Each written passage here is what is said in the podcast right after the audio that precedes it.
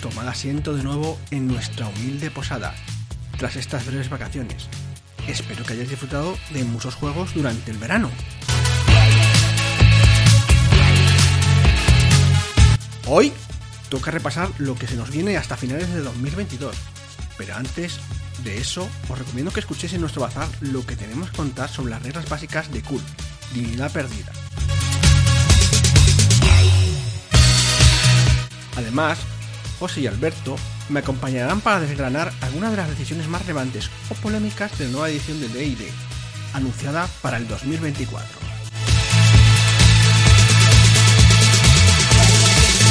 Brindemos por tener un fin de año en paz lleno de juegos compartidos con tus amigos y familiares.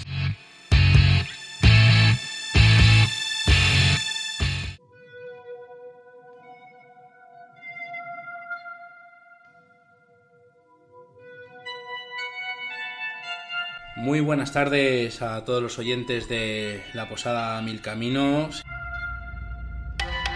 Os damos la bienvenida a la sección del bazar. Hoy tenemos a Pablo con nosotros, que está por aquí. Me siento un poco raro, hoy soy el entrevistado, Miguel. Hoy yo soy el entrevistador. Hoy yo, que soy Miguel, me conocéis de otras, de otras veces. Pues voy a llevar un poco la voz cantante que me ha dado Pablo la batuta, así que pues nada, hoy le someteré yo al tercer grado. sé, sé gentil. Veremos, veremos qué puedo hacer. Bueno, gentil en el contexto de que vamos a hablar hoy no pega mucho, ¿no? No, no, aquí hay que ser bastante perro, ¿eh? Bueno, pues vamos a descubrir un poco a nuestros oyentes de qué queremos hablar hoy, ¿no? Sí, vamos a hablar de, bueno, eh, en el contexto de Cult, el juego de rol de Cult, que fue publicado recientemente por No Solo Rol en castellano. Eh, y vamos a centrarnos en concreto en las mecánicas de juego. Lo más sencillo, no en todas, solamente en la mecánica conceptual y para que todos tengamos una idea de qué va. ¿Por qué?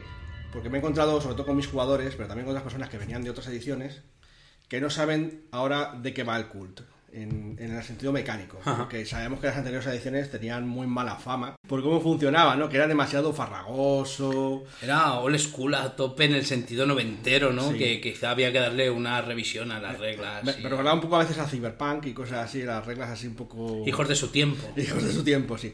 Ahora está mucho más simplificado y mucho más orientado al concepto que tenían pensado los autores, ¿no? Que era, que era un Contar concepto una historia de, de terror, de sí, alguna manera, de ¿no? terror y también de misterio, ¿no? Es un poco eh, lo que lleva... No vamos a hacer spoilers aquí en este podcast porque el cult es muy de spoileables y vosotros sois jugadores, así que podéis quedar a los jugadores porque solamente vamos a hablar de las mecánicas, Eso es. de cómo se tiran los dados y qué podéis hacer en el juego. Sí, la, la idea es un poquito ver que, cuál es la nueva mecánica básica dentro de- del cult, ¿no? No vamos a ahondar en la, en la ambientación, eh, la gente puede buscar por internet básicamente qué es cult, quien no lo conozca, joder, pero es un decano de los juegos de rol, a mí me, me flipa, tú lo sabes. Y la idea es eso, contar eh, el nuevo sistema, ¿no? Un poco que se entronca dentro de un PBTA entre comillas, quizá. Sí, porque es un PBTA, pero la mayoría de los PBTA, por lo que se sabe de ellos, es más bien crea tu propia aventura, por decirlo de una manera, con los jugadores. Aquí en Cult el mundo ya está hecho. O sea, no, no puedes decir, no, es que yo veo mariposas mm, o algo así, ¿no? Entonces, bueno, aquí en realidad está más centrado en la mecánica, digamos, de juego de, de los PBTA, que sí que lo comparten, ¿no? Y sin más, no tiene mucho más que contar, a menos que quieras comentar tú algo respecto a esa Lo- parecido. Sí, nada, de acuerdo con lo que dices, es cierto que, que han cogido mecánicas PBTA, pero las han, digamos, encorsetado, se han quedado con la parte, digamos, de no construcción del mundo de manera colaborativa, sino que el mundo viene dado, el Cult tiene un trasfondo riquísimo y muy, muy chulo. Pero sí que creo que han acertado en las mecánicas de tiradas que vamos a contar hoy para contar historias de terror por simplificación y nada farragosas. Entonces, si quieres, vamos a contar un poquito el contexto de cuál es la mecánica básica, la tirada básica. Sí. Y luego vamos a describir también algo que viene los oyentes que conozcan los PBTA, los movimientos del jugador. Eso es. Hay muchos más movimientos, aparte de lo del jugador, de los básicos, pero no lo vamos a describir aquí hoy, ¿vale? Vamos a centrarnos en los movimientos básicos del jugador. Eso es. Pero antes de nada, vamos a hablar de la mecánica básica. Y esto se comparte con muchos PBTA que seguro sonarán, aunque con otros dados y tal. Exacto. ¿Qué es un movimiento? O más bien, ¿cómo funciona la mecánica cuando hay que resolver un... Perdona, Pablo, o sea, mo- hablamos de movimiento, pero ya tiene que ver mucho con PBTA, que digamos que digamos, es la mecánica básica de un PBTA. Entonces hay que describir qué es un movimiento Sí. dentro del contexto PBTA, ¿no? Digamos. Entonces voy a intentar resumir lo que más o menos te lo cuentan aquí en el, en el, en el CUL, de las propias reglas. Básicamente, eh, cuando en algunas circunstancias, cuando tu personaje quiera realizar una acción, puede desencadenar, si se cumplen eh, los criterios de ese movimiento, el movimiento del que... Se- dispara de Se alguna dis- manera, Se ¿no? dispara, un, un trigger en inglés, ¿no? Entonces simplemente es eso. Mm, Algunos lo pueden ver se asemeja un poco a unas habilidades o acciones o maniobras de otros juegos, ¿no? Pero bueno, es mm, para darle un contexto más narrativo, en realidad tú no eliges como jugador cómo se dispara el. cuándo se dispara el movimiento, sino que el director del juego te dice para. Porque disparar a alguien puede que sí o puede que no. O estás indagando entre las cosas de un, de un despacho y puede que no encuentres algo o puede que no. Pero para que yo lo entienda así, por ejemplo, yo, tú eres mi máster de cult y yo soy un jugador que estoy, eh, de alguna manera, digamos que el personaje, yo como jugador, mi personaje, describo qué hace mi personaje Sí. en un contexto X de la partida y eso, digamos, si se da un condicionante de lo que yo hago que dispare ese movimiento, el movimiento se dispara y se efectúa eh, lo que propone ese movimiento. Eso ¿no? es. Y, Vale. se, y se resuelve en función de tu tirada de dados, en el caso de los jugadores. Sin entrar en mucho en detalle, los directores de juego también tienen sus movimientos, pero ellos nunca hacen tiradas, se resuelven automáticamente y de Son reactivos, sí, impepinables, y los jugadores reaccionan a ellos. Pero bueno, eso no vamos a andar aquí, ¿vale? Eh, entonces, la tirada se hace cuando se ocurre, cuando se dispara un movimiento. Vale, se efectúa El movimiento. vale. jugador coge dos dados de 10 caras, los lanza y los suma a un atributo que diga el movimiento Ajá. Y algunos, en algunos casos hay algún modificador. Por ejemplo, hay uno que es el de infligir heridas, Ajá. que, bueno, no, perdón, soportar heridas, Soportar heridas, sí. que te quita a la tirada. O sea, cuanto más heridas tienes, menos, menos fácil que te salga una buena tirada. Sí, entiendo que es eh, tirada de dos dados de 10, más el atributo correspondiente, en este caso fortaleza, menos el daño que tenga, sería ese modificador. Eso es, en este caso sí. ejemplo, ¿no? Vale. Puede haber otros por circunstancia, pero normalmente no suele haber muchos, pero a veces sí, ¿vale? Entonces sería eso. Y los atributos, los atributos pueden ir, porque eso ya muchos me lo preguntan. Entonces, ¿cuál es el valor de los atributos medio, más o menos? Pues mirar, hay 11 atributos y están divididos en dos tipos, en activos y pasivos. Ajá. Los pasivos son un poco para aguantar los chaparrones, ¿no? Ahí lo que te caiga encima. Y van de 0 a 2 Ajá. de base. Y luego para humanos. Los activos que van de menos 2 a más 3. Ajá. ¿Vale? Entonces, pues ese es el valor que vais a jugar con. Entiendo que cuando se genera la ficha del personaje, un jugador se reparte puntos en esos atributos de alguna manera, ¿no? En función de varias cosas. De- hay arquetipos que te recomiendan unas cosas y tal en los eh, Vale, poner. correcto. Entonces tienes ahí estos 11 atributos y, y sumas, como digo, haces la suma de los dos dados, una suma Vale. sencilla. O sea, podéis tener entre 2 Entre y, dos y 20, 20. más el valor este. Y lo comparáis en una tablita. Ajá. Cada movimiento tiene su, Su tablita descriptiva de... su palabra descriptiva. Pero eso sí, todos tienen los mismos valores. Si consigues 15 más, el movimiento que haces encadenado lo, lo haces Va fetén. fetén. O sea, al- al- el jugador y el personaje consigue lo que quiere de Eso alguna es. manera. Si te sale entre 10 y 14, Eso es. Pues te sale, te medio sale. Sí, pero... O te sale totalmente, pero te comes un marrón. La idea es eso, que hay consecuencias, ¿sabes? Hay una consecuencia con eso. Y quiero además apuntar que a veces puedes tú o el director de juego elegir qué consecuencia es. Depende del movimiento. Hay algunos movimientos que te dejan elegir a ti lo que te pasa. Eso es muy PBTA, de alguna Sí, manera. lo- pero a veces es el director de juego que decide lo que le pasa, ¿no? O sea, lo pone también. En, el- En función de quizás si ese jugador arriesga mucho, dirá, espera que ahora yo me encargo que te voy a decir qué te pasa, porque Sí. la has liado un poco y... Normalmente suele ser, por ejemplo, en el soportar las heridas, eh, pues a lo mejor el jugador siempre elegiría la que menos, La la que- que, más le conviene. Eh, bueno, el director del juego en este caso va a ser el que lo decida. Pero en otros casos, que es más subjetivo, lo que más conviene o no, pues se le deja a veces al jugador. O que entronque bien con la acción que ha hecho ese personaje y vaya bien con la historia de alguna manera, que sea que tenga cierta coherencia narrativa de alguna manera. Eso es. Y por último, si te sale 9 o menos en la tirada, No pues quiero- te comes un mojón. No quiero saber qué pasa. Bueno, ojo, a veces con 9 o menos también te sale lo que quieras hacer. Eso es muy PBTA también. Depende de la historia, del contexto de esta historia. Pero las consecuencias son todavía más. eh, Se tuercen más Mucho más cosas. torcidas, mucho más torcidas. A lo mejor te sale pero torcido y en el otro era que te salía bien pero te comías un mojón. Bueno, cosas así. Es cada uno. Ahora, ahora vamos a Sí, mirar unas cuantas y tal. Y, y ya está, Miguel. Esto es la mecánica del juego. A mí es que me encanta, o sea, porque ya sabes que soy de mecánicas muy sencillitas, incluso esta me parece con dos dados de 10 y una suma de un atributo, contamos historias entre todos, de alguna manera. Y, y ya está, o sea, y bueno, y tiene, pero tiene sus reglas, ¿eh? O sea, no te creas que esto simplemente es, "Ala, hacemos lo que nos dé la gana. Bueno, podéis hacer lo que nos dé la gana, pero dentro de. para que la gente pues sepa que hay consecuencias de hacer lo que te dé la gana, ¿sabes? Claro, lógica- lógicamente, claro. Me, me refiero que son como unas reglas muy sencillas para construir una historia que tienen que ver con los movimientos. Con lo cual, de alguna manera, en los PBTA los movimientos son importantes de cara a que los personajes hagan sus, sus acciones. Y entonces podemos pasar a escribir qué movimientos tenemos para un personaje jugador en el cult. Sí, para resumir, hay 11 movimientos básicos, igual que hay 11 ¿Atributos? básicos. Así que cada uno eh, pues está conectado con su atributo básico. Hay más movimientos, depende de tu trasfondo, como he dicho también de juego. Ah, Pero, y arquetipos, ¿no? Que son también el tipo de personajes que se hace un jugador, ¿no? De sí, pero en arquetipo eliges el trasfondo, a veces te dejan varios trasfondos. lo de... Entiendo. Pero eso en otro podcast, si, si quieres, lo, lo veo, ¿vale, Miguel? Perfecto.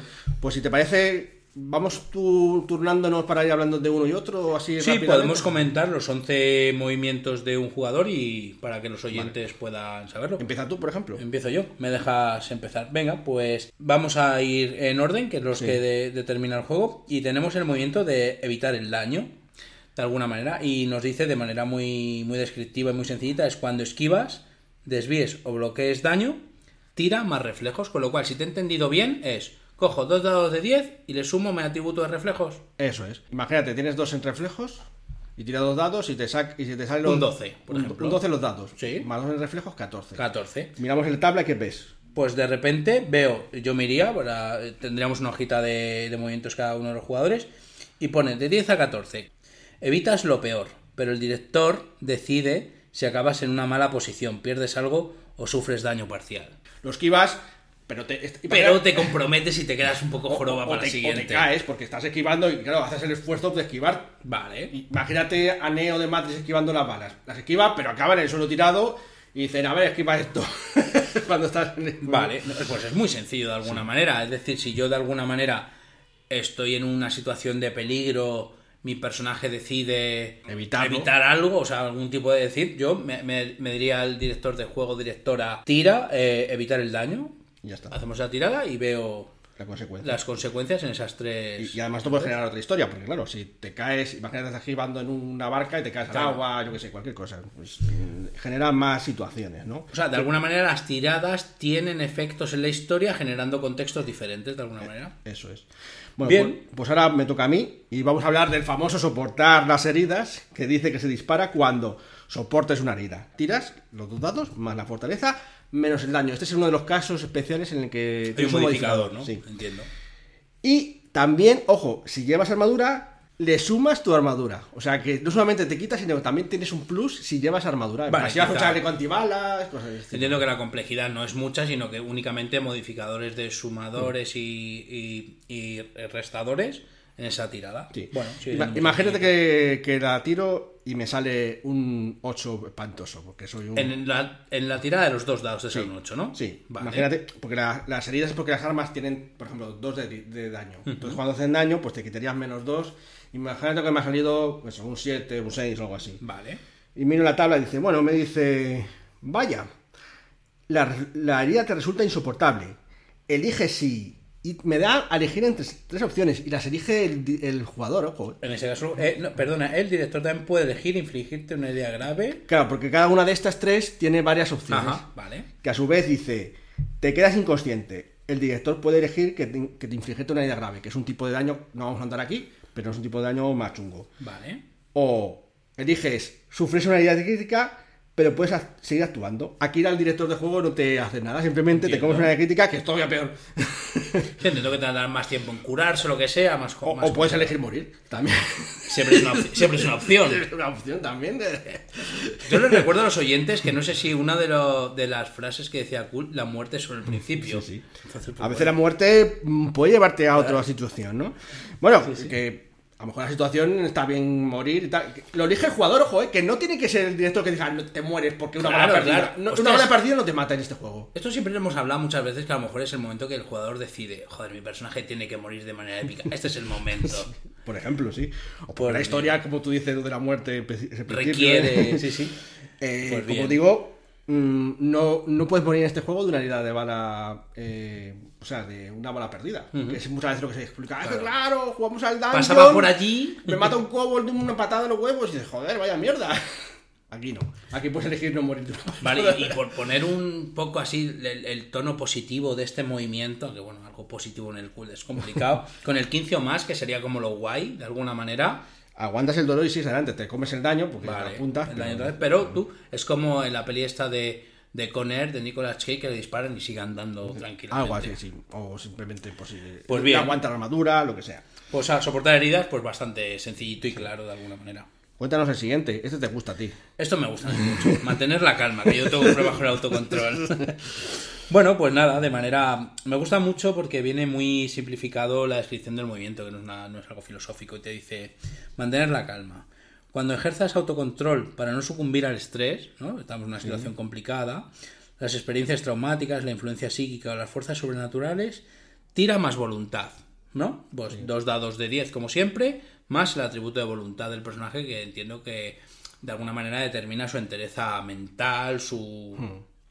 Esto es la clásica tirada de cordura de, de Kazuru. o sea, o te están torturando y tienes que mantener la calma. Bueno, pues me parece muy interesante, como siempre, eh, vemos con el 15 o más sale muy bien la cosa, aprietas los dientes y mantienes el rumbo. Aguantamos. De 10 a 14 es el sí pero, que te traduzco a, a los oyentes. El esfuerzo para resistir te provoca un estado que se queda contigo hasta que hayas tenido tiempo de recuperarte. Sufres un menos uno en las situaciones en las que este estado resulte un obstáculo para ti. Bueno, y el siguiente que tenemos, este era el último de los, de los movimientos pasivos, Pasivos. ¿vale? Y ahora vamos a empezar con los movimientos activos. Los pasivos solamente se hacen cuando mm, soportas algún tipo de carencia. Ajá. Los activos sí que como jugador eh, tú eliges, bueno, o sea, eh, eh, haces una acción y el mm, director de juego te dice que desencadenas ese movimiento. Movimiento. Entonces vamos a empezar por el primero, que es actuar bajo presión.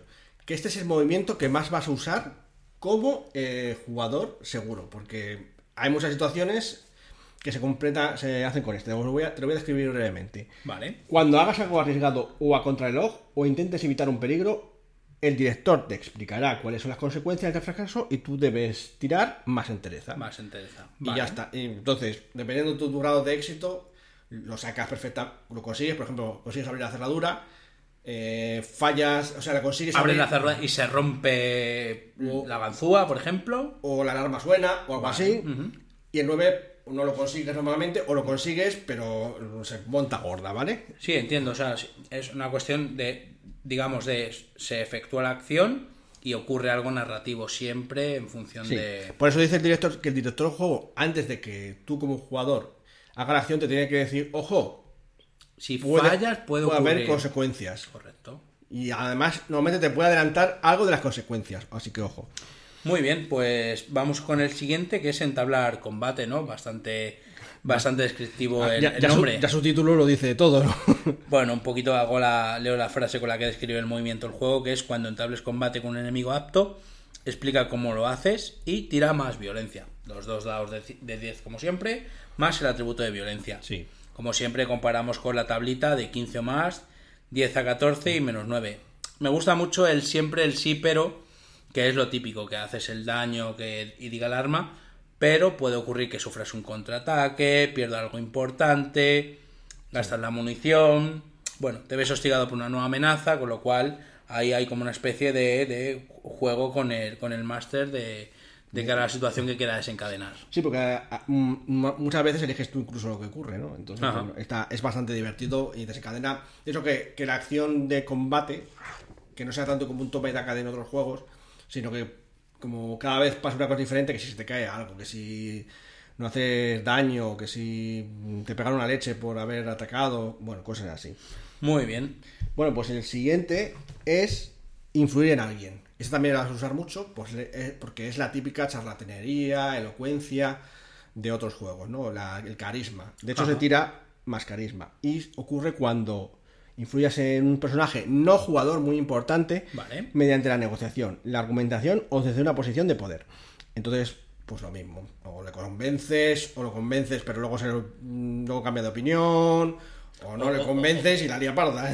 O te ha dicho una parte de lo que quieres, pero no te ha contado toda la verdad y existen consecuencias. Solamente un pequeño matiz, en esta de influir en alguien también puedes hacerlo contra un jugador. Ah. Y hay reglas distintas. No vamos a andar mucho en ellas, pero mm, digamos que le obligas al otro jugador a decirte o a hacer algo en concreto. Me encanta la de la de 10 a 14. Surgirán complicaciones en el futuro.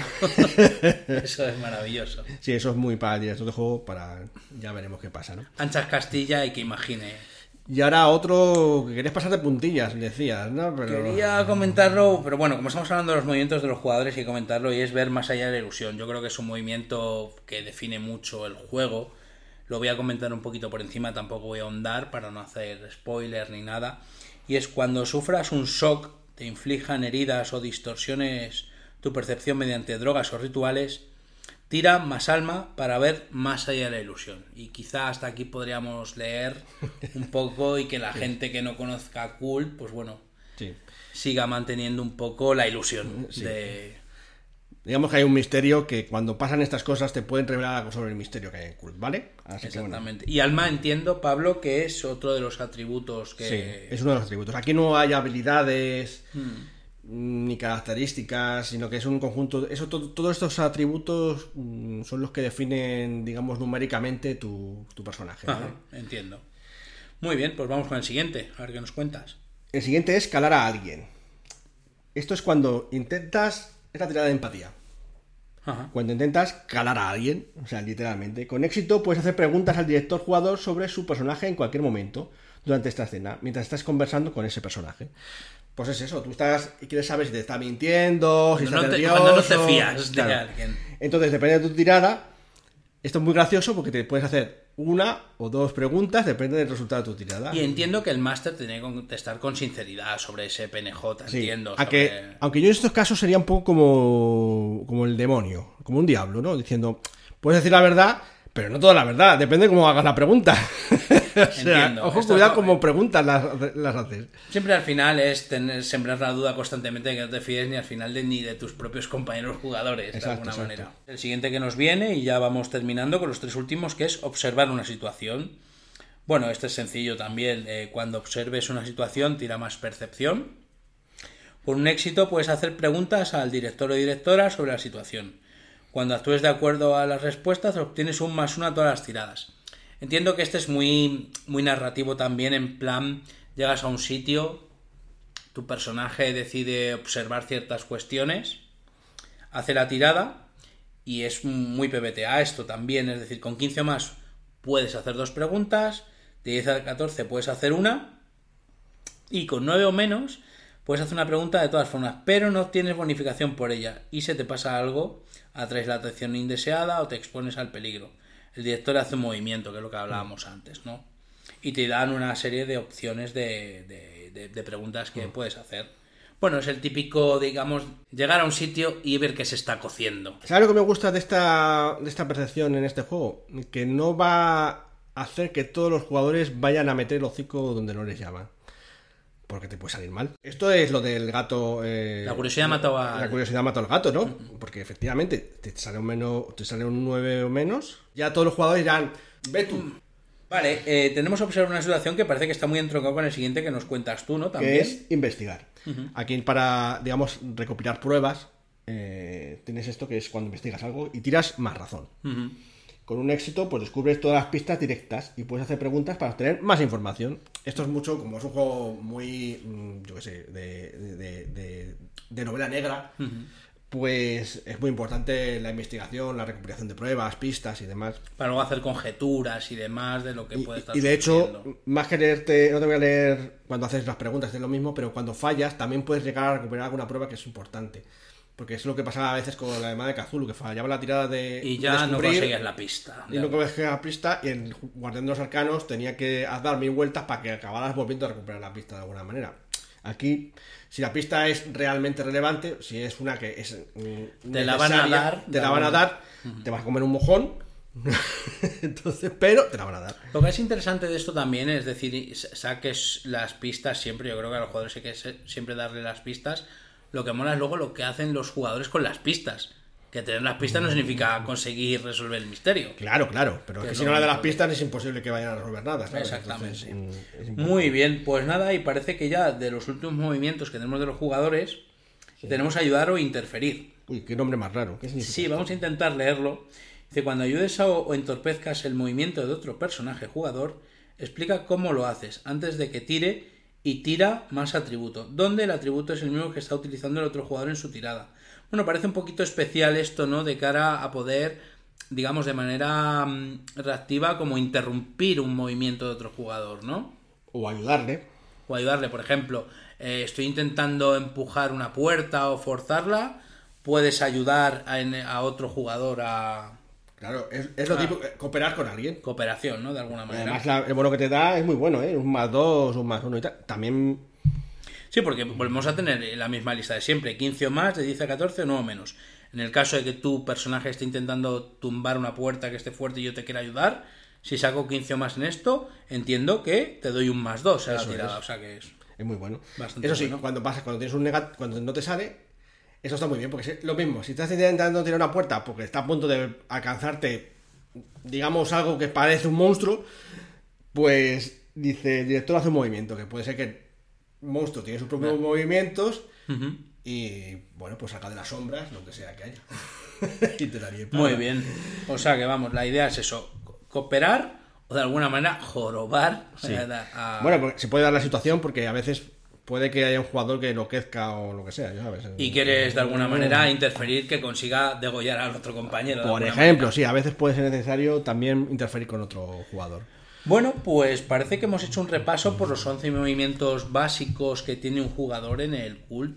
Hemos tocado un porcentaje muy pequeño de lo que es este fantástico juego con todas las mecánicas que Sí. tiene y trasfondo, pero es una mecánica sencilla en cierta manera, ¿no? Sí, es un- como habéis visto, no tiene más historia. Tiene, tiras dos dados, le sumas un atributo y, y ya está, lo comparas con una tabla. Que bueno, en- yo además, como me hice con el- la versión esta del mecenazgo de los horror, pues me ven ya incluso las, los movimientos. Pero Ah. bueno, podéis imprimirlo vosotros. Y repartirlo con los jugadores, jugadoras. Luego tampoco va a hacer, con que lo tenga el director del juego en realidad es suficiente, porque lo tiene ahí, y si tiene la pantalla pues lo tiene y demás. Así que no hay problema. Así que nada, este es el sistema, tan sencillo como esto, o tan...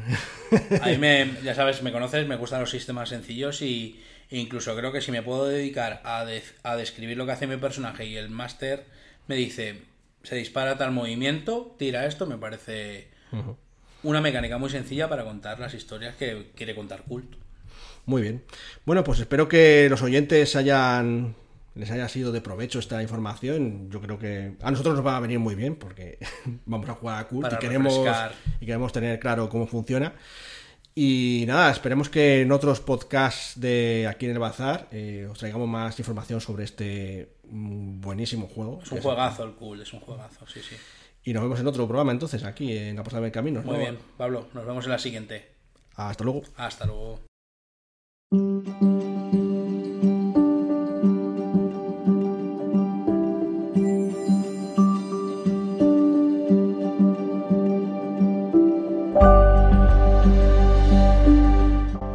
Hola a todos mm, parroquianos, estamos de nuevo aquí en el desván de la posada y hoy, aparte de nuestro corresponsal de las mazmorras, Alberto, Buenas. nos acompaña también José, Hola, buenas. que también lo hemos traído de lo más profundo de las mazmorras, de, del Underdark, de, bueno, hay, donde hay bichos feos, ¿verdad, José? Del mundo del zombie. Es que con que haya no muertos ya él es feliz. Totalmente. Bueno, esto no sé si es no muerto o no, pero vamos a hablar sobre un proyecto que está por nacer, que ya veremos si se nace muerto o no, que es eh, esto que han llamado los americanos de One Day Day, que es ya un poco pretencioso creo yo, quieren sacar una nueva edición para 2024, que no será distinta de la quinta edición, sino que será un- una progresión de, de esta, no va a ser un cambio radical, es más, eh, los editores dicen que, que será todo lo anterior compatible con, con esta nueva edición que simplemente es D&D o One D&D eh, no sé, yo mira, antes de empezar incluso ¿qué opináis? ¿creéis que esto va a ser así? que las reglas A ver, aparentemente, hasta donde hemos visto, que ahora comentaremos un par de cosillas porque tampoco han sacado mucho más, sí da la sensación de que es compatible con personajes que tú tengas o cosas así y poder incluso hacer pequeños cambios. Parece. Pero claro, de momento nos han dado tan poquito que, que puede que parezca y luego que sea otra cosa. ya, ¿y tú José qué opinas? Yo cada vez que alguien habla de actualizaciones de un sistema que ya funciona, siempre pienso en una famosa compañía de informática y me echo a temblar. Sí. Pues un poco más rollos de informática, porque quieren hablar mucho de digitalización y demás, que bueno, que sobre todo después de la pandemia, pues se ha, se ha, cre- se ha crecido mucho más a, a esta digitalización. No obstante, eh, bueno, mm, sea quinta 5.5 o 6, el caso es que sí que va a haber una reactualización de reglas. Y que es verdad que la entre la versión 3 y la 3.5 más o menos se podía jugar con pocos cambios, pero sí, Sí. que había algunas cosas que cambiaban. Yo entiendo que va a ser algo parecido, que no va a ser un cambio drástico. De hecho, lo que ya han mostrado no da la sensación de que prácticamente cuando los personajes que tenemos eh, ya hechos se podrían dejar ahí tal cual. Sí, no, hombre, y además también me da la sensación de que los libros que, están sacando ahora da una sensación de dejarlos como definitivos, a lo mejor para que sí que sea fácil con esto nuevo que van a sacar poder seguir usándolos. Bueno, aquí hoy seguramente muchos de los oyentes ya, ya están un poco enterados de, de los cambios. Hay unos cuantos eh, de los que ya han mostrado que no son definitivos. Sí, es playtest de momento. Exacto, puede que cambien de aquel 2024 o 2025 si se les prolonga la historia, pues estos cambios puede que no, no lleguen a fin, pero mm, vamos a hablar de unos pocos que hemos considerado mm, llamativos o, que son, en fin, que, que dan para debate, para ver qué opinamos nosotros y también que, que se genere debate sobre, sobre, sobre ellos. Y nada, si queréis empezamos, eh, vamos a empezar quizá por lo primero que es el asunto de las razas que bueno, eh, los han cambiado, o sea, las razas son las mismas, excepto que se han quitado, entre comillas, a las semirrazas, es decir, los semiorcos y los semielfos, que ahora lo matizaremos. Y que ahora la raza, además, eh, una de las cosas que inciden mucho es que no tienen un alineamiento por defecto porque sí. De hecho, antes de que llegases a, a Alberto a la posada, estaba hablando con José que, que se quejaba de que, joder, que los drows siempre los malos, no sé qué, los... Pero puede haber drows buenos, de hecho conocemos uno que es muy famoso y tal. El famoso, de hecho. el famoso y tal. bueno, pues no nace, el draw por nacer draw no es malo, le hacen malo por la vibra que tiene y esas cosas y tal, que es un poco lo que quieren para quitar esa racialización y tal. Bueno, pero aparte de eso, ¿qué, qué cambio? Cuéntanos, Alberto, así las cosas que te acuerdas tú de los cambios que han hecho las razas. Pues aparte de lo de las características, que ahora digamos que como que lo vas a elegir tú, que ya no es... eh, a ver, los elfos son muy ágiles todos, pero no, era elfos que eran, me parece que eran más ágiles, más destreza y inteligencia, por ejemplo, bueno, según ya luego varía la subraza que cojas. Aquí creo que puedes elegir todas las características, en plan, si eres un alto elfo, que normalmente tendrías tu destreza porque eres un elfo que eres muy ágil y tu inteligencia, pues a lo mejor de repente tú decides que tu alto elfo ha de llevar una vida un poco más agreste sin ser un silvano, pero por lo que sea, y a lo mejor es más de, tiene más sabiduría, ¿no? Ese Claro. punto de, de intuitivo, de aprender las cosas así. Puede ser, puede ser un elfo gordo para que me identifique con él. Puedes, puedes. Podría serlo. Y también algo que se quejaban algunos, que si querías hacerte un orco, los orcos salían todos tontos, ¿no? Porque Claro, porque tenían negativos a la inteligencia, pero puede ser un, un orco listo ahora. un orco Si hay chao. un Hulk inteligente, puede haber un orco inteligente. ¿Por qué no? claro. No, a mí eso me parece bien. De hecho, esto ya ni siquiera tenemos que irnos a esta nueva edición. Ya el monstruos del multiverso, las razas estas fantásticas, ya vienen así. No, no te dicen, si eres un Asimar, tienes que tener en carisma y no, puedes un Asimar feo si quieres. Esto huele a inclusión muy generalizada, es como muy políticamente correcto, ¿no? Bueno, a mí me parece más plástico, más me parece interesante. Aquí no me parece tanto de inclusión, igual que lo que comentabas antes del, de lo del alineamiento, que se ha dicho mucho eso, es que es como marginar una raza, ¿no? Sí. A mí me parece que tiene bastante sentido porque de primeras el, el juego de rol intenta como cada vez avanzar más en personalidades más profundas y más todo. Me da a mí la sensación.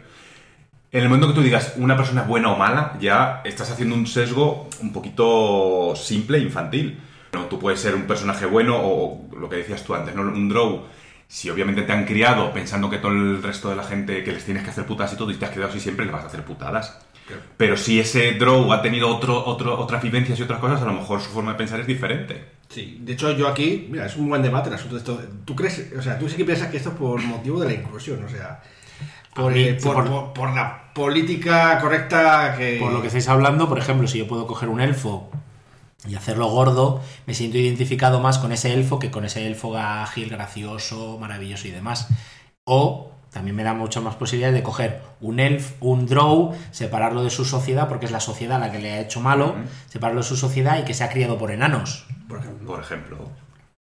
Pero, o sea, eh, hay dos cosas. Por un lado está el asunto de, de las características, que eso, mm, por un lado, efectivamente te va a permitir ser más plástico a la hora de crear el personaje. eh, O sea, los atributos raciales ya no están marcados. No, A mí eso me parece más una progresión de lo que ha ocurrido, si os dais cuenta, casi desde el, desde el principio. Al principio de los tiempos decían, me hago un elfo. Y el elfo era como clase y todo. si era Sí. arquero, elfo. Claro, ahora ya va avanzando, luego fue avanzando, no, el, el elfo es el que es más ágil y no sé qué. Luego fue avanzando, y ya dentro del elfo tenías distintos con cada uno con diferencias. El elfo Noldo, el elfo no sé, bueno, el elfo Noldo era en el... Sí, no sé el elfo de los bosques. Claro, lo que fuera. Entonces ya estamos en un punto en el que pues al final te haces al elfo y lo, y lo, masea- lo, lo moldeas a tu gusto. Por eso yo creo que al final esto más que de, de novedad es progresión de lo que está haciendo, de lo que lleva pasando el juego de rol los últimos años. Y, y además yo creo que, a ver, yo entiendo por ejemplo del bien y el mal, quizá podría haber un poco más de debate en el sentido de que eh, como, vale, ya no te ponen la raza que es malo, que estaba generando un sesgo, pero es verdad que nadie te impedía jugar con un draw bueno, porque de hecho hay muchos Claro. ejemplos de gente que ha jugado con No, y buenos, tú, yo creo por que lo de más que siempre, digan que las reglas que son malos. A tu máster le das tu historia bien currada de que tú, o tu otro, yo que sé, o que quieres alguien, una criatura que sea muy benigna, un Asimar, ¿no? A lo mejor, y quieres hacerlo maligno, ¿no? O está cerca de la corrupción, pues a lo mejor también podría Yo ser. de los alineamientos también ya he visto esa progresión de que ya eh, los legales malvados, los católicos malvados, no son ese malo, malo, malo, malo, sino que simplemente tiene sus intereses propios, es egoísta. Sí. Pero no es malo, puede ir con un grupo. O puedes estar ayudando a la gente, pero de repente si algo a ti te viene mejor para tus intereses, dices, ah, pues aquí lo te pongo al resto. Y el resto se queda en bragas. Eso, eso aparte, ¿no? Pero eso ya la parte de interpretación. Pero bueno, lo del sesgo, pues. No sé, yo ahí. mm, os entiendo a los dos y es verdad que poner la raza como sesgo de que es mala, pues no me parece. Porque realmente es la sociedad la que es mala, su, su sociedad, la sociedad en la que vive es la maligna, realmente. Quizá podrían haber puesto eh, sociedad maligna o algo así. Claro. ¿Llegaremos al punto de llevar un grupo de orcos que luchan contra unos hobbits malvados? ¿Por qué no? Porque no puede haber hobbits malvados. es verdad que la sensación es que para que seas malo, entre comillas, eh, tienes que ejercer el poder, ¿no? Entonces la fuerza, en- sobre todo en un Sí. mundo fantástico medieval, es la fuerza, ¿no? Es- ya sea por magia por, por- por músculo. Y los, y los Halfling raramente destacan ni por magia ni por fuerza física. Entonces, Pero por son eso sí- muchos. no son tantos realmente, los Halfling no son, no son una cantidad. O sea, por lo menos si nos atenemos a las ideas del Señor de los Anillos, es una comunidad ahí apartada de los cuatro gatos, ¿sabes? Sí, y los hobbits sí, pero si lo trasladamos a otros mundos, ya ahí sí. En Forgotten Ring tampoco son comunidades tan grandes. O sea, sigue siendo más grande la humana, incluso la orca seguramente, que la de los Halfling. O sea, que ni por cantidad. O sea, ni por eso me, te compro que los medianos vayan a tener facilidades para No, y volviendo un poco también a este ejemplo que dices tú, orcos. ¿Por qué no va a haber tribus de orcos que simplemente están en su estepa, en su donde sea, cazando y viviendo ahí? No tienen necesidad de atacar a otras gentes o... En ¿no? el Pathfinder ya las hay. Sí. Que estáis pasando ahora mismo en la aventura que estáis jugando, estáis pasando por una zona orca donde viven tranquilamente. Bueno, tranquilamente. Bueno. Bueno, viven con sus cosas. Ya verás cuando no- eso empiecen a llover capones. También. Esto también ha venido mucho, lo de los orcos y tal, eh, de viene de videojuegos mm, como Warcraft, en el que los jugadores, que es un juego de rol masivo, juegan con orcos y, y sí, son violentos y esa cosa y tal, pero es como es como el honor, es como los Klingon de Star Trek, Justo. que son malos. Pues es verdad, cuando presentaron Star Trek eran los malos de Star Trek. Era el antagonista. En las siguientes temporadas de Star Trek, los Klingon, pues no eran siempre los malos, eran una raza conflictiva. Y los orcos sí que me parece bien, que sean racialmente, que sean. En realidad son socialmente también, que, que sea conflictivo, ¿no? El hecho de que quieren mm, imponer la fuerza y esas cosas y Mm. Pero tal. al final también volvemos a una cosa cultural y que es una, cos- un- una cultura muy diferente a la establecida, a la normal. Si vamos a la historia, un poco pasaba igual con los romanos. O los, o los espartanos. súper o- cuadriculados, súper ordenados entre. Y ellos decían que civilizados contra los celtas, por ejemplo, que eran como más salvajes, más tal. No sé. A mí, de luego, estos cambios me parecen estupendos, eh, tanto, lo de la tanto de las características, porque permiten definir un poquito más. Si tú has hecho. Si quieres hacerte un mediano gordo, pero mago, pues, no podrías hacerte un mediano gordo y mago, ¿no? Que, está, que queda bien. Pues antes era un poco más complicado, porque salían que todos eran muy rápidos y esas cosas. No, no tiene por qué. De hecho, hemos visto en el Anillo muchos hobbits gordos, ¿no? Entonces, pues bueno. Eh, pues nada, en ese aspecto creo que más o menos convencido. José a lo mejor tiene sus dudas, pero bueno, ahí ya. Yo, a mí me gusta. A ti te gusta. Porque me gusta mucho personalizar los personajes, entonces pues me parece que es un buen acierto sin ser exagerado, vamos. Siempre y cuando el máster nos deje. Eso sí, claro. Hombre, depende de la ambientación. Si, si... Si vamos a jugar con humanos todo el rato te va a dar igual. Ya, por eso. Bueno, hay una cosa más sobre las razas que no hemos comentado. Que Lo de eso. la sangre que habíamos dicho, ¿no? Lo de la mezcla de sangre. Ah, Que efectivamente no hay, diréis, nos habéis escuchado decir, no hay semi-elfos, ¿cómo? Si es una raza súper clásica. mítica. Y los semi-orcos también, ¿no? Dices, tú, madre mía, ¿cómo van a quitar eso? Que es como... No, no nos han quitado. Pero ha funcionado de otra manera. Ahora eh, tú eh, puedes eh, ser semi lo que sea. No tiene que ser con humano, porque yo solamente aceptaba que, que los humanos podían mezclarse con orcos o con elfos o lo que sea.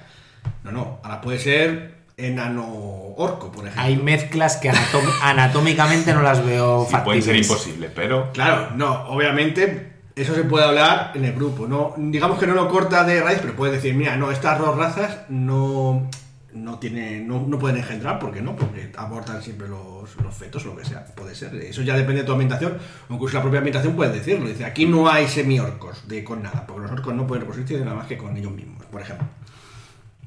Pero en el caso de que sí, de que algunas razas pudiesen reproducirse con otras, puedes eh, hacerlo y entonces tú como jugador, y con el permiso del máster y tal, eh, puedes definir el aspecto que tiene, que puede ser que tú quieras, puede ser más parecido al de su padre o al de su madre, eh, incluso totalmente igual al de una de esas razas, porque a lo mejor la sangre de uno no ha fluido tanto como para que se note. Y luego además tienes que definir cuál de los rasgos de la raza te quedas de tu padre o de tu madre. No te coges la de los dos, no haces una mezcla. Es la... No puedo tener los ojos de mi madre y la boca de mi padre. Eso sí. eso sí. Pero las características, si a tu madre le dan más uno a la destreza y a tu padre más uno a la fuerza, tú eliges uno u otro. No coges una media del otro. Ahí estaba yo pensando en las orejas del elfo de mi madre y los dientes de colmillo del Atlantis de mi padre. Si eso no te da mordiscos y, cornamentas al mismo tiempo, sí puedes pillarlo. Eso. Pero si, pero sí, sí. O, o sea, puedes tener cuernos, pero no valdría para. Por ejemplo, te hacen un mi- semi-minotauro, ¿no? Que es lo que hablábamos antes, eh, fuera de micrófono. Pues bueno, si te coges un humano entre humano y mi- y minotauro y dices, pero soy igual que el humano, pero visto como un toro, como. Pues hombre, pues no, tienes que tener cuernos como, como mínimo deberías tener cuernos para, para. Y seguramente un porte así fuerte, ¿no? Para poder hacer eso que hace. Para no partirte el cuello. partirte el cuello y demás, exacto. Entonces, pues sí, eh, lo que hablamos, que por ejemplo a Alberto que no le gustaban mucho los, los Dragon Ball, los dracónidos, ¿no? Que- Me gustan mucho, claro, a mí me gustan mucho, lo que pasa que no me gusta que de repente cuando en su aspecto lo representan pongan la cabeza de un dragón directamente con un hocico largo. Me gusta que sea más ese, esa mezcla de entre humano y, Sí. y dragón. O sea, un humano que tenga rasgos, colmillos, sus... eh, La eh, piel brillante, Piel quizás, brillante, marcas óseas, cuernos, eso me gustaría, eso me llama, me gusta más. Claro, pues en este caso se podría hacer y te podrías quedar tanto o con lo de los humanos, o con los los humanos, o con lo de dracónido. Y ya aparte de tu aspecto visual. Si te coges los dracónidos, podrías a lo mejor, pues eso, eh, el, el aliento de fuego, o lo que sea que tenga, de- que venga tu dragón. Bueno, pues eso. Hay que, ¿Qué opina José de esto? ¿Esto le parece bien, mal? Ya sé que te vas a quejar porque yo no te voy a dejar hacer ninguna mezcla de nada, pero, pero si te dejase, ¿te gustaría? No se quiere mezclar un gnomo con algo. Con gnomo con gigante, eso sí que es anatómicamente complicado. No, a mí me parece bien. Si, a ver, es cierto que elegir solo una cosa, mira, pues no me importaría elegir algo que tuvieras la posibilidad de saltar de una a otra, pero bueno, si no se puede, pues no se puede. ¿Cómo que no se puede? ¿A qué te refieres? Lo que yo decía, de poner, pues yo quiero los cuernos y también quiero los dientes. Puedes tener las dos cosas. Lo que digo es mecánicamente en el juego no se puede. Claro, no si puedes no- aprovecharte de las dos cosas. Si en un juego mecánicamente como el Dungeons and Dragons no puedo hacerlo, entonces me quejaría como Miguel. Porque no me serviría de nada, sería narrativo, para eso me hago un PBTA. Pues visto así, ¿no? Pues cada uno tiene sus gustos. Bueno, pues nada, pues dicho esto, pues ya dejamos la, la raza atrás y vamos a otro punto que es el trasfondo.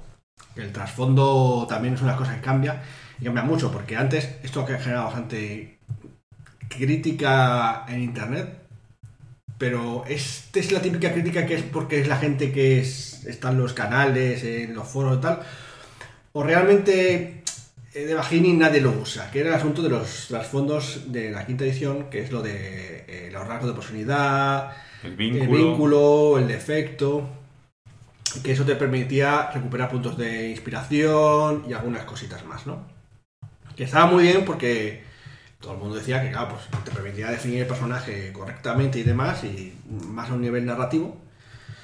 Y es verdad que la inspiración y tal, pues tampoco era un poco a veces difícil de, seguir, porque claro, tenía que estar pendiente. En esos aspectos sí que estoy de acuerdo con los diseñadores, que es un poco difícil mecánicamente introducir el tema de- del punto de inspiración con el, con el tema de los tal. El caso es que en esta playtest de momento, porque a lo mejor se siguen incorporando, pero aparte, no lo sabemos, se los, se han cargado.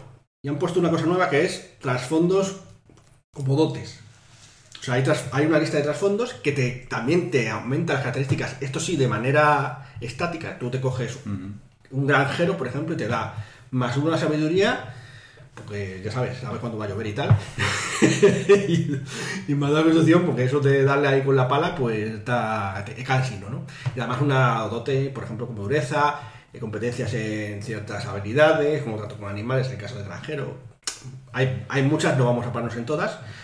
Y, además, algunas dotes tienen que ver con la inspiración, que luego, pero luego vamos a hablar de ello.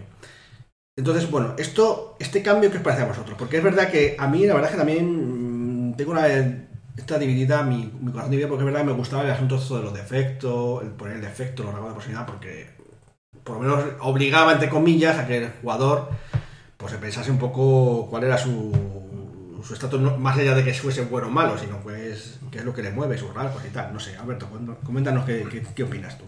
A ver, a mí me pasa como a ti, me parece interesante eh, que antes le pusieras unos rasgos de personalidad a un personaje de un Dragons para que- la gente no diga, es que solo es un mata-mata. Pues hombre, las define una personalidad que vas a respetar, se supone, si juegas bien tu personaje. Sí. Y viene marcada en eso.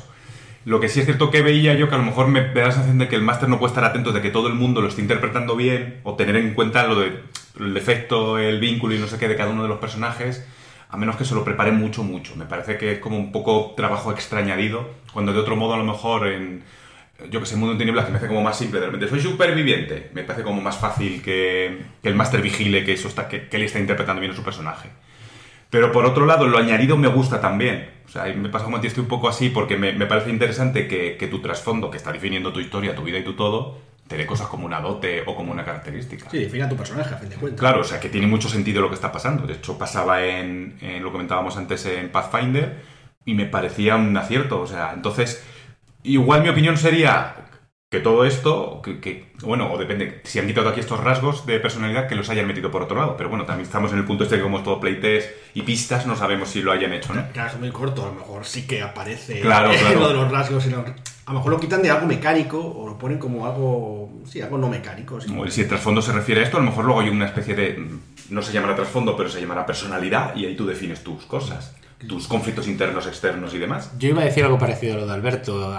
debe ser que como estamos jugando mucho al Pathfinder segunda edición, lo tenemos más fresco. Es que me recuerda muchísimo a los trasfondos que puedes coger, que te dan, coges eh, curandero y te dan la dote tal y la habilidad cual. Y entonces es más trabajo tuyo, como algo más interior para ti, que te sirve para decir, ah, yo ya me he, hecho- me he definido mi personaje, me gusta cómo me ha quedado tal, pero que el narrador ya no tiene nada que intervenir. Es decir, el narrador no tiene que estar vigilando a que tú...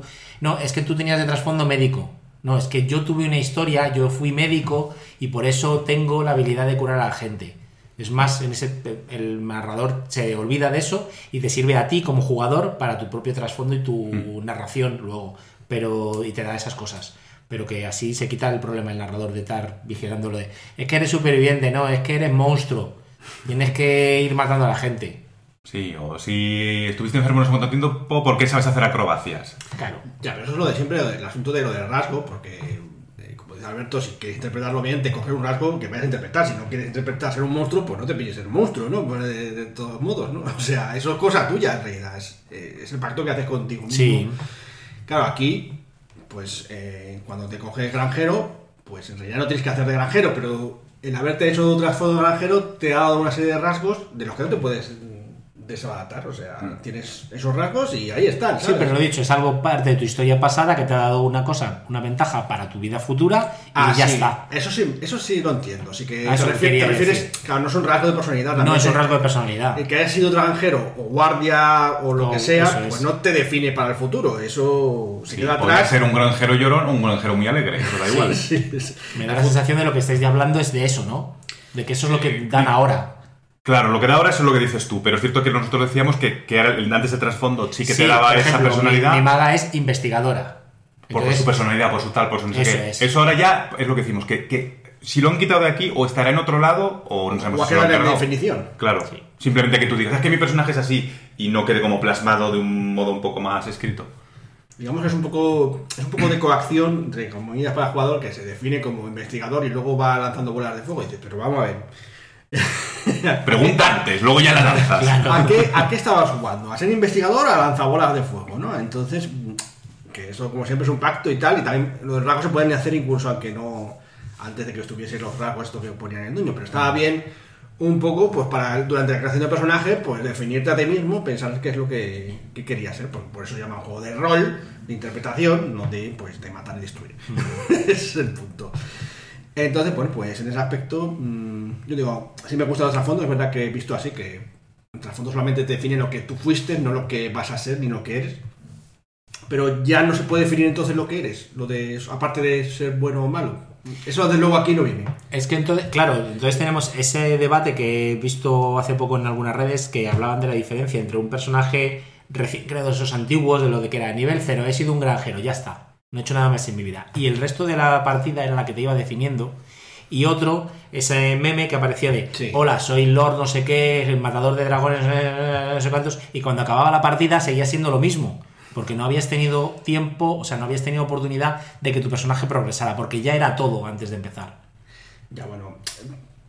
mm, eso es un poco relativo. Al final, Sí. eso yo creo que sería el debate también diferente un poco de juegos de niveles o juegos no de niveles. Porque al final, en- si tú empiezas una partida de Dungeons and Dragons a nivel 1, soy un espadachín, pues eres un buen espadachín, pero vas a ser un estudiante de espadachín, o sea, vas a ser un aprendiz porque eres a nivel 1, no puedes ser el super experto. Sí, pero quiero decir que eh, el desarrollo que ha, tenido, ha venido teniendo el juego era ese, el de hacer un personaje como muy trabajado de trasfondo, cuando antiguamente no trabajabas nada. Era un tío que era un aprendiz de mago, tenía una varita que había robado como mucho. Sí, pero y lo no que voy es que ahora- mega trasfondo que ahora se trabaja tanto. No, pero antes lo vas a trabajar de trasfondo, pero vas a estar un poco igual. No, va- no puedes ser un matador de no sé qué, de no sé cuántos si eres de nivel 1. Porque nadie se va a creer que con tu. Con tu, tu- un de 6 de daño vayas a matar un dragón, bueno, un orco si, vamos, si me apuras. Es por, por lo que te digo que sí, te puedes curar mucho el trasfondo más que antes, pero tiene que estar medido a lo que te dan. Ahora que te dicen, Master, esta partida va a ser de nivel 15. Pues oye, igual si te has matado un dragón. Depende de cómo hayas munchkineado tu ficha, es posible. Claro, sí, es verdad. Es, es que depende del contexto, de- del nivel de poder de tu personaje. Mm. Obviamente no puedes decir, he matado a un liche, si es de nivel. Sí, claro que sí, hombre. Nosotros en la última crónica eh, éramos todos de nivel 1 y todos tenían un trasfondo interesante de cosas que le habían pasado a su vida, pero era el trasfondo llegaba a, a lo que le pasaba al personaje. Sí. Ya está. Como bien enca- encauzado, quiero decir. Sí, bueno, no sé. Pero quiero decir que, mm, que ese trasfondo que ponías de investigador no fuera como algo grabado en piedra. Que pudieras cambiar. Y Sí, a lo sí. largo de la partida decir, oye, es que a mí me mola ahora lanzar bolas. Sí, sí, sí, sí, eso tiene mucho Eso- sentido. eso pero también incluso en, la, en lo que tenemos ahora, antes de este playtest, eso no cambia también. Te puedes poner un investigador y con el tiempo, pues puedes decir, si, Bueno. tiene, si tiene sentido, Resumiendo, que a todos nos gusta esta nueva forma, ¿no? nos Esta- gusta, Esta, parte sí, pero echamos de menos lo de, por lo menos los rasgos de personalidad. por, por darle un poquito de. Pues eso, si haces un personaje un poco así, darle ese punto de. Yo prefiero, que me, Hijo, yo prefiero que me conozcáis mi personalidad a lo largo de la partida. Bueno, pero eso puede que sea para dedicar a los restos. Tú tienes que definírtelo para ti mismo, porque tú vienes de algún sitio. Como tú. Pero yo me lo tengo en mi cabeza. así no tengo Claro, claro, claro. bueno, pues dejando esto de los trasfondos, vamos ya a la última parte que hemos, eh, eh, vamos a dedicar en el desván sobre, sobre este One DD, que es el tema de inspiración, que en realidad viene un poco a rebufo de esto de, de los trasfondos. Y es que ahora, como la inspiración se recuperaba, o sea, te daban uno al principio un poco, no al principio de sesión, pero más o menos empezabas con ese, con ese punto de, de inspiración que te servía para hacer tiradas con ventaja, pues ahora no empiezas y, no- y los podías, perdona, y, no, y lo recuperabas haciendo cosas de tu rasgo de personalidad, tus defectos y esas cosas y tal, y ahora no empiezas con él, solamente lo ganas cuando sacas un 20 natural en el dado, y además lo pierdes al descanso, al terminar un descanso largo. Pero puedes recuperarlo, aparte de con ese 20 natural, eh, hay dotes que te permiten recuperarlo en ciertas circunstancias, en, en circunstancias que están bien definidas, yo que sé, a lo mejor es en plan, cada vez que usas un hechizo de nivel 6, recu- estoy Sí, sí, inventándomelo, sí, sí, pero sí. podría ser que Sí, pueda- claro, sí, sí, tienen que ir por los tiros. En plan, curandero, o lo que decías tú antes. Pues si curas a alguien, pues recuperas tu a punto lo de. mejor la primera vez que curas a a alguien en un día, te dan un punto de inspiración. Es lo mismo, yo creo que sirve para quitarle la presión al máster de estar tan pendiente de, oye, es que yo he interpretado muy bien a mi investigador. No, es que me ha Sí, salido... mi personaje es arrogante, no sé qué, y no sé cuántos, y. Y entonces tienes que estar todo el día discutiendo con el narrador. Es que voy a ser arrogante. Y el narrador a lo mejor piensa, joder, no eres arrogante, eres un pesado. Pues no te lo doy. En ese aspecto, ves, ahí te lo compro. Que quizás no es tan mala idea la inspiración, no ponerlo de manera. Sí, es más objetivo. Objetivo, eso es. Claro, y menos subjetivo en este aspecto. Claro, porque si tú dices, cuando uso medicina para curar a alguien, claramente, el día que uses medicina para curar a alguien, Ha ganado un punto de vida, ya está, la has curado. Tu punto. tu punto de inspiración, ya, ya está, ya no hay más discusiones ni más historias y tal. Es verdad que te, quita precisamente carga de de personalidad. Y entonces, claro, no, no están impedidos, digamos, los que todos tampoco lo hacían mucho, y es porque, por eso lo que queríamos discutir, que es que eh, los, los diseñadores se han dado cuenta de que casi no se está utilizando. Ni la inspiración, ni los rasgos de personalidad. Entonces, claro, han decidido, Darle claro. una vuelta, sí, para ver si... Porque- Hacerlo un poco más dinámico, yo lo veo. Y a pesar de que ha habido mucha queja, pues dicen, claro, la gente en realidad se queja, pero también es verdad que lo entiende, porque es cierto que mucha gente, a todo el mundo que le gusta, pero también dicen lo que le gusta, dice, joder, es que es verdad que, que lo de usar la inspiración, de lo de recuperar la inspiración era muy complicado. Como habéis dicho, porque es una carga para el Master co- mm, compleja. Sobre todo, por ejemplo, sobre todo un grupo como el nuestro, que jugamos a varios juegos, me cuesta recordar Sí. cuáles son vuestros rasgos de personalidad de cada uno de vuestros personajes. Ya es Claro, ¿esta era la arrogante o esta era la envidiosa? Este era el. Eso que Joshua suele... Suele ser hijo puta siempre. Entonces, en ese en su aspecto es fácil. Te hace una putada y se gana 7 puntos de inspiración. Siempre era de lo mismo, entonces no, no me cuesta. Los tiene asegurados. Bueno, pues el caso es que, pues nada, pues eh, ese aspecto, a mí al menos, supongo que me convence. Al final, pues, sobre todo como suelo ser más el niño máster, que últimamente eh, Claudia y José me están quitando un poco el trabajo, pues, pues sí que me convence. No sé, a vosotros. eh, A mí de primera sí, es una cosa que me gustaría rodarla en juego, pero es que es cierto que lo que decías tú antes, que antes mm, se quedaba corto. Yo recuerdo pocas veces y hemos jugado mucho de haber recuperado puntos de... Hemos jugado un año entero y. Claro. Y, y a lo mejor puede- y una puede- o dos veces. Claro, y puede pensar alguien, a lo mejor que no interpretas nada bien, puede ser, pero después de no sé cuántos años jugando al rol, algo, en algún momento, en un año y pico, he tenido que interpretar alguna vez bien. Sí. Por estadística, vamos. alguna cosa habrías hecho. Te habías puesto en una cosa que eras en plan ayudar a, ayudar a la gente. Seguro que muchas veces has ayudado a la gente y se me ha olvidado dártelo porque. Y yo ni siquiera reclamar o algo así, quiero decir que tampoco, también a lo mejor el jugador pues se mete en su papel, pero no re- recaba en Sí. eso. Es difícil, ¿no? Es verdad que es difícil usar esa regla para, Mm. para recuperar esto. Al menos en el Dungeon yo lo veía difícil. ¿Tú cómo lo ves, José? ¿Qué? No, sí, lo que ya he dicho, si es que tampoco tengo mucho más que añadir. Yo lo veo bien, lo veo correcto que sea una regla más objetiva y te quite problemas. O sea que tú lo compras, ¿no? Sí, sí, cambio. totalmente. A pesar de la pérdida de lo de rasgo, que ya veremos si. Claro, yo, estamos hablando de momentos un poco por hablar, porque lo mismo en el siguiente eh, actualización que lancen. Personalidad. A fin de cuentas, mucha gente se ha quejado del asunto de pérdida de los grados de profundidad. A lo mejor los meten de alguna otra manera. Y que bueno, claro, nos- la gente, nos estamos quejando, pero no sabemos si se han perdido, porque es que nos han dado un 0,1% de lo que va a ser lo nuevo, o sea que Exacto. vamos a darles...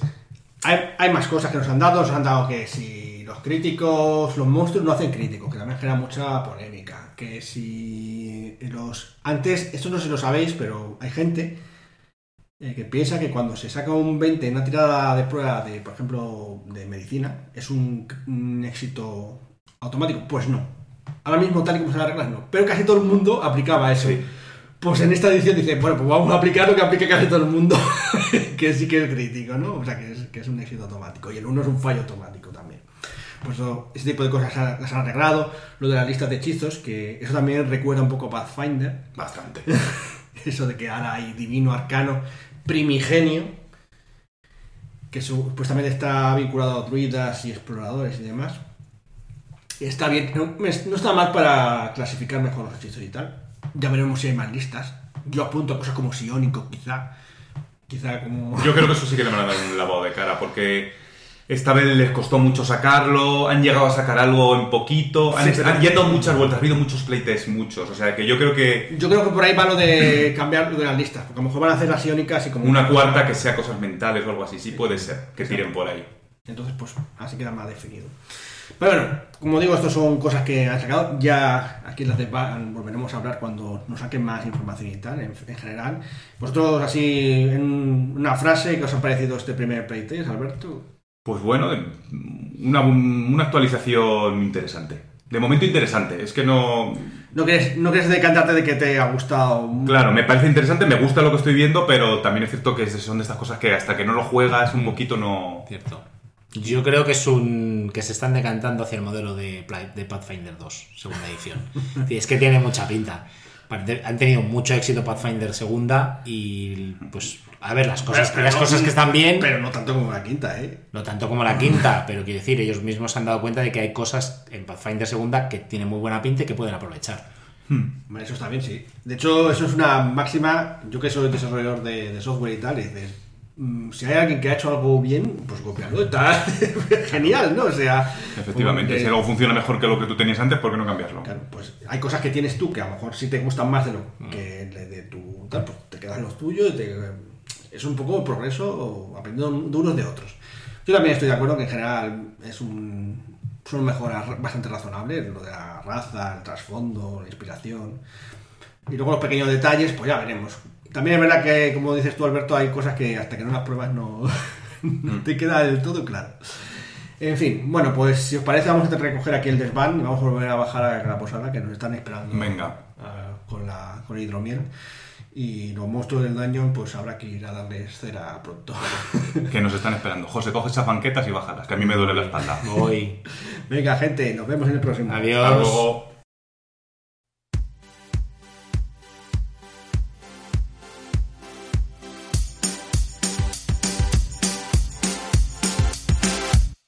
Bienvenidos de nuevo, parroquianos, a las novedades del podcast de la Posada Mil Caminos. Hemos vuelto después del descanso estival con las pilas recargadas y con un montón de novedades. Por favor, este verano ha sido agotador de ir resumiéndolas para vosotros. Sí, sí, muchas novedades porque, bueno, es que hemos estado aquí de parón de verano y tal y se nos han acumulado y además este mes en concreto hay un montón, ¿eh? este mes de septiembre.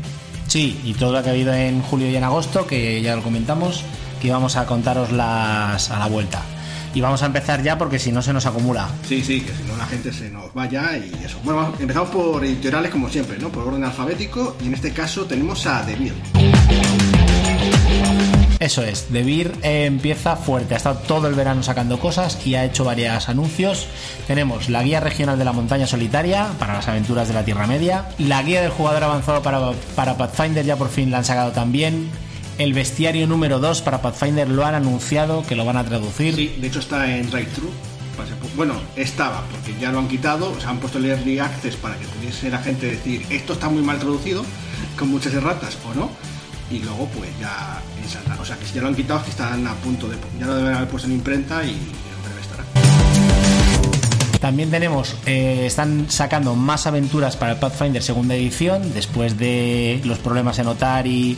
Han sacado lo que van a sacar lo que se arrastra, que es para personajes de nivel 5 y no humanos. Esa es la novedad. Qué cosas son curiosas. Son niveles altos y encima no humanos. Eso es.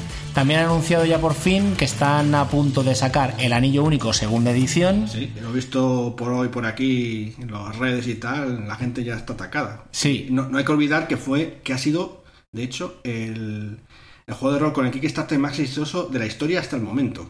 Así que, bueno, Fíjate que había siempre algún Kickstarter anterior exitoso y siempre alguno llega nuevo que le... pues este ha superado a todos. eh, eh, hablamos de la versión en inglés, ¿no? Pero bueno, como ha sido traducción casi simultánea en todos los idiomas, pues mucha gente lo ha cogido de ahí. Eso es. Y también han anunciado que van a sacar el de Baesen, Estaciones de Misterio, que son cuatro aventuras, y una guía regional de Gran Bretaña e Irlanda míticas. Bueno, o sea que dividir un montón de cosas y destacando supongo que el anillo único, ¿no? Sí. Sobre todo ahora con la serie de Amazon y tal, pues le vendrá... Seguro que le han pisado el acelerador, por eso... Le viene como anillo al dedo. ¡Ay, qué gracioso! Bueno, eh, esto por Debir, ¿no? Nada sí. más. eh, Eh, NetGe, la verdad es que pocas cosas he visto. Últimamente están un poco más lentos. Van a sacar el Aventuras en Rokugan, que es el- la leyenda de los cinco anillos para eh, quinta edición. Sí. Y han anunciado el horror en el Orient Express, una nueva edición de dos libracos por 100 pavazos. A, mí particularmente me parece caro. Pero, Caro. porque yo tengo la referencia de este Aventuras en el Orient Express que hemos jugado. El que El de sacó la factoría, la, el- la factoría. O sea, obviamente es más antiguo que la factoría, pero la factoría sacó una versión en castellano, es la única versión que salió hasta el momento, eh, que la jugamos también era una cajita, pero costaba 50 euros o por ahí. Sí, pero 60. este, este ya lo ha doblado, se va a los 100. Bueno, ya tendrá mejor calidad, supongo también. Eso El color y demás. Vendrá un monstruo dentro de la caja y todo. Lo que pasa es que esto de los juegos, los aventuras que reciclan, es un poco. O sea, hay, hay gente, o sea, que la gente que ya lo ha jugado quiere decir. eh, Tienes que buscarte gente nueva para jugarla. Es que O que ya han pasado muchos años y, y a mí me importaría volver a jugarla porque no me acuerdo de nada. No sé, lo que pasa es que el efecto nostalgia en los, en los módulos es un poco raro. No sé, algún día quizá deberíamos debatirlo porque es un poco en plan. Yo creo que también es un poco de estantería, ¿no? Dices, tengo Sí. aquí. la- Tengo no, todas las ediciones de la- del, Or- del Orient Express. qué barbaridad. Bueno, eso es lo que ha, lo que ha anunciado IT y nada más. Eso, no, por lo que yo he visto, no Bueno. tiene muchas cosas. Acaba de salir el Genesis. Ah, bueno, sí, cierto, es que no me ha dado tiempo a actualizarlo. Sí, efectivamente, ha salido Génesis y eh, los eh, reinos de. eh, héroes. Bueno, los reinos de Terry. de Terrinoth, que está basado en los mundos donde eh, se ambienta el juego de mesa de Destin, eh, que es muy famoso por sus figuritas, por ser un poco el sucesor espiritual de HeroQuest. Eh, bueno, pues eso, ha tenido, de hecho tiene no, tiene no solamente el juego de rol, digo, el aparte del juego de rol que es este, el juego de mesa. Refiero también creo que tiene un juego de figuritas que ya no está eh, no está a la venta, creo, porque bueno, para competir con Warhammer lo tiene complicado. Sí. Pero bueno, que está bien, ¿no? Ha sacado el Genesis este, que es una ambientación que, es la que le gusta mucho a Sergio, porque es la que usan para eh, el juego de Star Wars, ¿no? que todo de Fantasy Flight. Sí. Se asemeja un poco a Línea de los Cinco Anillos, aunque no es exactamente igual. En fin, a ver si lo podemos probar y ya os diremos qué, qué nos parece. Eh, hablando de nuestro amigo Sergio, ha salido del refugio un juego que se llama el Tether. ¿Tether? ¿Tether? Tether, sí, no Sí. sé.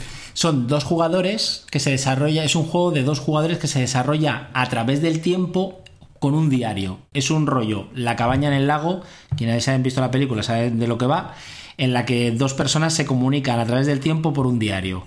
Un poco raro. Como medio mezclado con un tema Lovecraftiano de una, de una ciudad, de un pueblo que está con un misterio y un monstruo, pues algo de eso va. Pero vamos. o como el como Drácula, ¿no? Eh, que se va carteando También. Bueno, interesante, no sé, no sé qué tal será esa aproximación, pero bueno. Luego, nuestros amigos de Lo Cubiertas han lanzado durante este verano a, a- a completar su línea de Conan y van a sacar un montón de libros a la vez. Aparte de varias aventuras independientes, eh, cuatro en total, van a sacar tres libros muy interesantes. El libro de Esquelos, que es sobre hechicería, El Horrores de la Era Iboria, que es el manual de monstruos, y Los Tronos Enjollados, que son otras siete aventuras completas. Siete aventuras. Sí, siete más otras cuatro. O sea, van a tener Conan para rato. Pues sí, pues si os habéis quedado con ganas de Conan, no. Aparte de algo que les interesa mucho a la gente, que es por fin el lanzamiento del Cyberpunk Red. Sí, ya, El libro, ya era hora. ya como libro gordo. Y una cosa que te interesa mucho a ti sobre el Ars Magica. que es el bueno que ya nos han anunciado a los que compramos el mecenazgo eh, eh, que ya están los ferros es decir ya la preimpresión para comprobar que está todo bien. Y eso está por un lado está bien pero bueno es que no solamente queda que entreguen eh, este tribunal de Iberia de los del Finisterrae sino que también tienen que hacer la versión revisada de Ars quinta edición porque los ingleses eh, bueno los americanos sacaron una versión revisada con todas las reglas remozadas y tal, es la quinta, pero con algunos añadidos y tal. Y eso también tienen que hacerlo porque estaba también en este. en este- Estaba en el mecenazgo. Me acuerdo que se podía comprar aparte la nueva versión revisada. incluso de lujo y demás. Sí. Que yo también me he copiado. Madre mía. Y luego nuestros amigos de HT Publisher han sacado, como siempre, varias cosas para Savage World. Que ya sabemos que es el- material que trabajan. Sí. Han sacado el Big Apple Down, que es una ambientación, una campaña sandbox ambientada en el Manhattan del fin de milenio, con Apocalipsis. Otra más. No sé qué tendrá de novedoso, pero es otra ambientación post apocalíptica. Eh, una guía de conversión para vehículos, para el Savage World, y una mini campaña para un, un libro que tienen ellos que es El hombre abstracto. Pues esta se llama Las reliquias del maestro, que es una mini campaña para este libro, que está ambientada en la España del siglo XVII. Interesante. Bueno, de Publisher siempre también trabaja muy deprisa. Es verdad Sí. que hace libros chiquititos en formato más mm, sencillos, ¿no? Pero Sí. están muy bien. Desde luego, los seguidores de Savage World no se pueden quejar en español de nada. porque No. Tienen de todo. La verdad que sí. Luego, nuestros compañeros de No Solo Roll han sacado varias cosas eh, para la segunda de Vampiro. pues, Segunda de Vampiro, que digo yo. Eh, la segunda Inquisición para Vampiro, una guía de antagonistas. Han sacado cuatro aventuras para el Forbidden Lands, la cripta del mago melificado. También han anunciado, bueno, lo de Sun lo hablamos ahora. Eh, van a sacar el Mutant Elysium, que es la tercera expansión de Mutant GR Zero, y el operativo Boar, que es para cultos innombrables. Y ahora sí, han sacado la campaña de mecenazgo de Fading Suns. No, es de precompra. No te equivoques. Vale. Pone de precompra. De esto ya discutimos. Bueno, lo ponían en su campaña. Ya no, de hecho, ni siquiera había. O sea, sí, sí No que había había recompensas. metas. Había metas, pero no había recompensa. No podías comprar. Bueno, sí, podías comprar o las tres libros Sí. o el libro. El libro básico. El libro básico de la guía del jugador solamente. Bueno, pues ya aquí no anunciado por fin la. La realmente tercera edición de Fading Suns, porque recordemos que había dos ediciones de, de Fading Suns anteriormente. A España solamente llegó la primera, la segunda nunca llegó, eh, pero sí que llegó mm, por otra parte de otra- editorial pequeñita española, en unas versiones así en tamaño A5, Ujú. Eh, en blanco y negro y demás, que no estaba mal, pero era una versión revisada de la segunda edición, que a su vez era de la primera edición, que no cambiaba mucho las reglas, que prácticamente cogía lo mismo y lo compactaba todo en un par de libros, o sea que no, no añadía realmente gran cosa, solamente era un poco pues para, para tenerlo todo. Pero esto, esta sí, esta edición sí que es totalmente nueva, nuevas reglas, nuevos dibujos, que ya tocaba, porque joder, llevaba ya con- de hecho dibujos muy chulos de Fading Suns. Sí, Eh, la verdad es que el arte está, tiene muy buena pinta. Pero si no aparecen lo- las hormigas guisantes, no me va a gustar. Las hormigas guisantes. Cué- Cuéntanos, José, ¿qué es esto de las hormigas guisantes? Porque hay gente que seguro que no sabe de qué va esto. Cierto, pues que lo busquen en internet. Esto es un problema de traducción con un guion en medio. Y, un- y el usar el traductor de Google. No, Por no, favor, esa- traductores, no uséis el traductor de Google. En esa época no había traductor de Google, me temo. Pues si no, yo no le veo el problema. Vamos a ver. La persona que. José, que no lo tiene, no tiene demasiado claro, resulta que en el libro original en inglés eh, había una. Cuando se, como en todo Un libro, salto, un salto, de línea con un guion. Sí, un salto de línea, pero no solo un salto de línea, un salto de línea y de página. Entonces, en el salto de página, en un lado ponía pi y en otro ponía ant. O ants, Pis. dicho. Pi, Ya. pi- piants. Piants. Piants.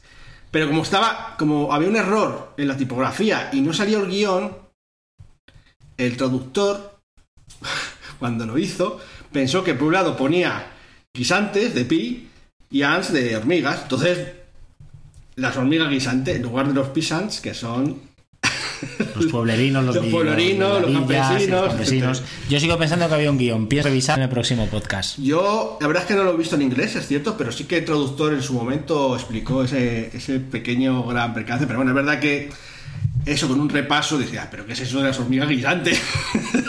pero bueno, espero que no aparezcan hormigas guisantes en esta edición. Ya, seguro que otros errores a lo mejor sí, pero Sí. las hormigas guisantes no. Bueno, vamos que se nos Sí, muy tarde. Saltamos a Shadowland. Shadowland, como siempre, en su mare magnum de novedades. Lo que yo tengo apuntado es que van a sacar, bueno, ya han sacado por fin el Raven, que lo tuvieron en preventa hace un tiempo, que el Rey en amarillo y el Hayden Corps 2 para Pur Chulu, el Matadero para Chulu séptima, el Kingsmouth, que es un escenario de fantasía oscura, el Magia en Bruto, que lo acaban de poner en preventa, Eh, que eso no es solamente la magia en bruto, que también van a sacar el básico y... y la pantalla. Y la pantalla Y la otra pantalla, vez. lo sé. Del rastro de Cazur, por si alguien no, no sigue. Sí, lo dijimos el mes pasado, bueno, la- el último podcast que habían cogido la nueva, el resto de chulo habían cogido los derechos y que iban a volver a publicarlo todo. Pero es que además hace unos días publicaron, tuvieron un, un directo donde hablaron de todas sus novedades y han publicado tantas cosas nuevas que no nos da. Por favor, ir a su página web y a su canal de YouTube y ahí tenéis durante una hora y cuarto más o menos todas las novedades que tienen. Una barbaridad. No podemos resumirlas aquí. Bueno, ¿qué más tenemos? El Sugar, ¿no? En Sugar Editoriales eh, han seguido con su línea de impulso y una novedad que tuvieron en verano fue que sacaron por fin el Compendio del Viajero para Traveler. Ese libro donde Sergio y Pablo estarán muy contentos porque se pueden hacer las fichas sin seguir el la historia del viajero. Sí, con favor. puntos. La verdad es que en ese aspecto mm, quizá también podríamos hacer un- un una pequeña sección para hablar sobre ese asunto de la generación de personajes aleatorios. Sí. Creo que ya lo hemos tocado así por encima en otros podcasts, pero no nos termina de convencer esto de la generación pseudo aleatoria de- del viajero. Porque sí, te venden la historia en Travelers de que pues vas eligiendo un poco, no, no es que sea completamente aleatorio, sino que puedes decir... Vas haciendo una narración, un, vas roleando la generación de personajes. A ver, aquí tenemos un invitado que está de oyente. Alberto, a ti que te gusta mucho hacer personajes, ¿qué opinas de la generación aleatoria de personajes? O de, o de narrarlo. No me gusta. Gracias, Alberto, ya puedes retirarte. Bueno, hay mucha gente que no le gusta. Yo- a mí tampoco soy especialmente. Es verdad que tiene su gracia, pero es que cuando terminas de hacer la ficha y empiezas a jugar, y que si está cojo, que si le falta. Un ojo, si ha estado en la cárcel y demás. Yo haré un, haré un inciso para esto. Recordad el juego de rol Mecton Z. Pero eso sí que era todo aleatorio. Aquí más o menos puedes decidir. Sí. Porque en realidad. En realidad puedes, vas subiendo de edad y dices tú, bueno, me puedo parar aquí y ya está. Pero claro, dices, no, voy a hacer. Voy a hacer un curso de, de marina y no sé qué historia, entonces tira los dados a ver si te han metido en una guerra, te han dejado gilipollas. entonces dices, bueno, ya está. Se. Empe- Empezamos otro personaje porque me han dejado tonto del culo. Porque hicimos una prueba y vamos, yo Sí, tenía pero más negativos que pues, Bueno, pero tenemos que decir que el proceso no estaba del todo depurado. O sea, aquí el máster que era yo no lo tenía bien trabajado. fue Que todo se tiene que decir. Un poco caótico. Y además es un poco complejo el entrar. Yo, la verdad es que compro más el asunto este de te pones los puntos, te hace la historia, que puedes ser cojo y tal, que me parece bien. Pero, pero define si quieres ser cojo por la historia, no porque te salgan los dados. Vale, vale. Tenemos que probarlo. Y eh, por último, como siempre, nuestra W de Wizards, eh, una cosa reseñable que a mí particularmente me gusta mucho porque soy un gran fan, es eh, han anunciado por fin el Dragonland Shadow of the Dragon Queen, han puesto las dos portadas alternativas que tienen y tengo muchas ganas de, de pillarlo cuando salga. Esa es cosa tuya, ¿eh? Sí, lo sé. Aunque ya tengo, yo se lo acabo de decir Alberto, ya tenemos la, la ambientación de 3.5, cuando quieras podemos jugar con esa. Me vas a hacer a Alberto jugar con un Kender al final. que los libros no han cambiado, no, con un Gully. Con un- que es peor todavía. Eso es. Le meto fuego. Bueno, el Dragonlance efectivamente anunciado, pero no es lo único que está anunciado. También han anunciado el Planescape. Eh, Dragonlance no sé si lo van a sacar al mismo tiempo en castellano. Eso no me ha quedado claro. Tú No, no lo sé, no, no he visto las novedades ni, de ni Wizard. tampoco de- el Planescape. Lo que sí se ha sacado recientemente en castellano es Monstruos del Multiverso, que está por aquí, de hecho, Alberto ojeándolo y nos ha dicho que, bueno, es que hay muchos bichos raros en el multiverso. y poco más. Bueno, ha sacado también recientemente en inglés el Spelljammer, que ha tenido bastantes críticas, por cierto, por ser Sí. poco, poco denso, demasiado escueto, pues nada, señor.